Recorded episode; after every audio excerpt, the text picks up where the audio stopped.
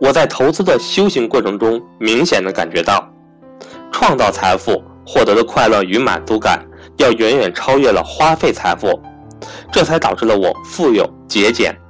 我节俭，当然一方面是因为家庭早年的贫困造成的心理影响，但当我富有之后依旧节俭，并不是因为我有多么高的道德水平，而是我从节俭中获得巨大的快乐，节俭而来的钱又再次为我创造巨大的财富。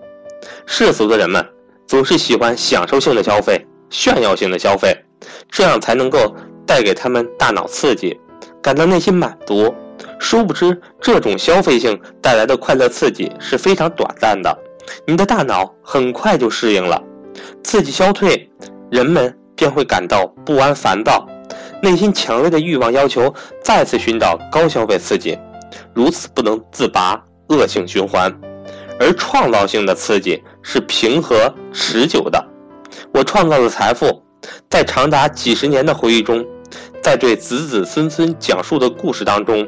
我依然津津乐道，我完成了这种大脑的正反馈，所以说我能坚持节俭的美德，不如说我享受节俭的快乐。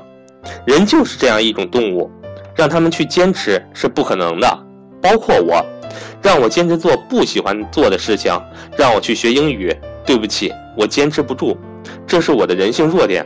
但我在其他方面能坚持的非常好，节俭、简单的生活。健康的运动、看书学习、写作，这就是我每天的工作。但我并不是有多少惊人的毅力，没有，我一点儿也没有。是因为我从来没有感受过痛苦，我从来没有感觉到自己有坚持过。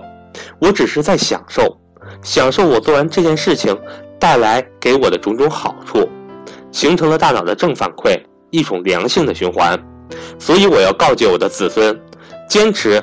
不是一种持久的态度，人性的弱点决定你坚持不了多久。你们要真真正正体会投资的乐趣，你要体会复利是多么神奇的奇迹，可以将财富放大到惊人的地步。理论上是这样，但实践上呢？我们一起试试如何？我们一起创造这样一个奇迹，然后你又可以把这个故事讲给子孙听。通过投资获得了财富。改善了家庭的生活，让孩子得到好的教育，有余力还能够帮助别人做慈善，还能把财富传承下去。你不觉得这样的事情很有趣、很伟大、很有使命感吗？你从内心深处认识到这种快乐、这种成就感，然后你就不再坚持，你就是发自内心的去享受、创造这一切，你的精神修养自然的。与投资能力配合在一起，不断的提升。投资不仅是创造一个伟大的事业，你还是在参与一场很快乐的游戏。就如同你们三岁就学习外语，三十岁的人学习外语是非常痛苦的，需要非常大的坚持毅力。但你们在三岁的时候，跟外国的老师玩玩游戏，自然就把外语学会了，非常的乐在其中。这种学习的方式的得到的能力，你说高不高？自然对外语是不会忘记了。我们就用这种方式玩玩投资的游戏，自然就把事业做好，不知不觉间就把精神修养提升了，最后顺势把家业传承了。一切如此的自然简单，水到渠成。明白了追求复利的重要意义，关键是复利是如何产生的。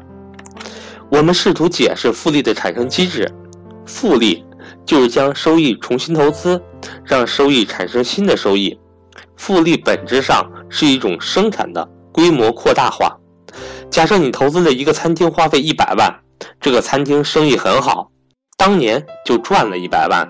然后这一百万的利润，你可以再投资一个新的餐厅。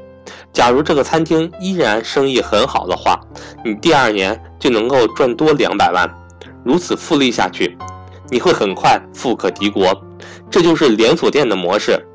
开了一个成功的样板释放店，用利润再开新店，不断的扩大。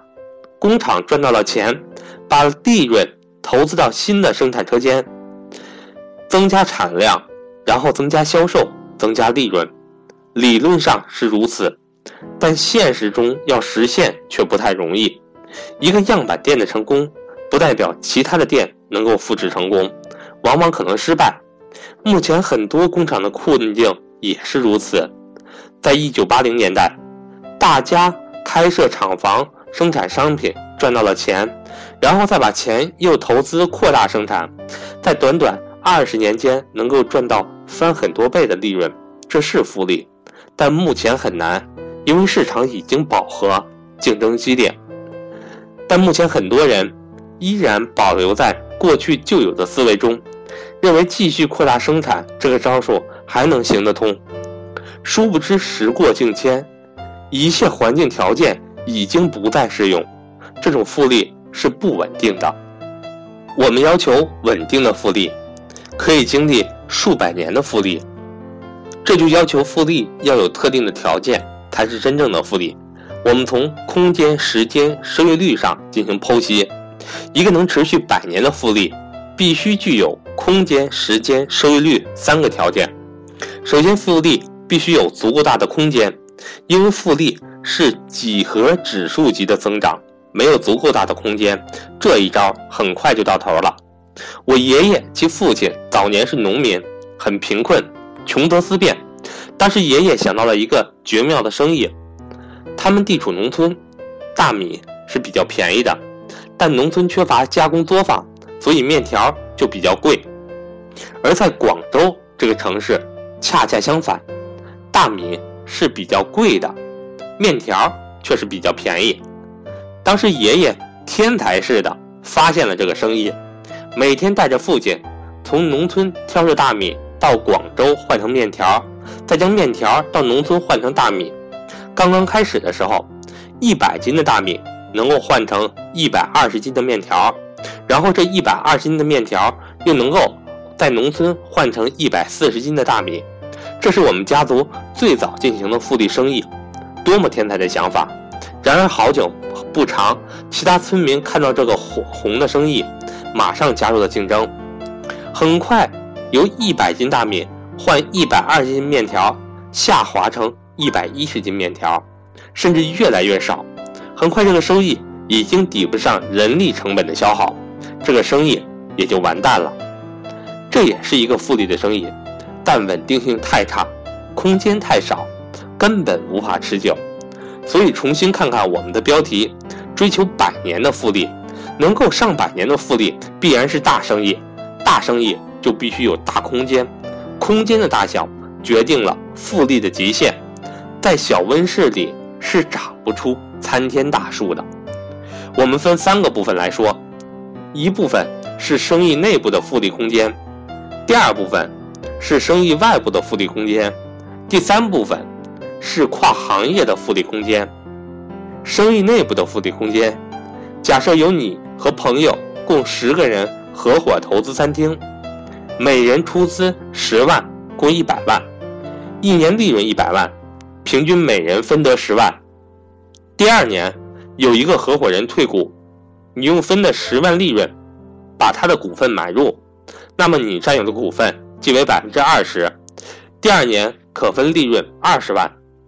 第三年继续买其他股东的股份，你占股为百分之四十。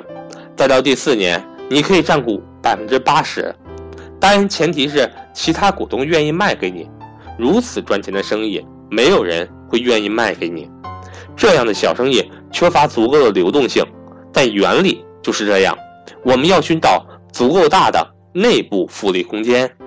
假如投资房产，一个房产一百万，产生五万的租金，而这五万的租金我是无法再投资于房产产生复利。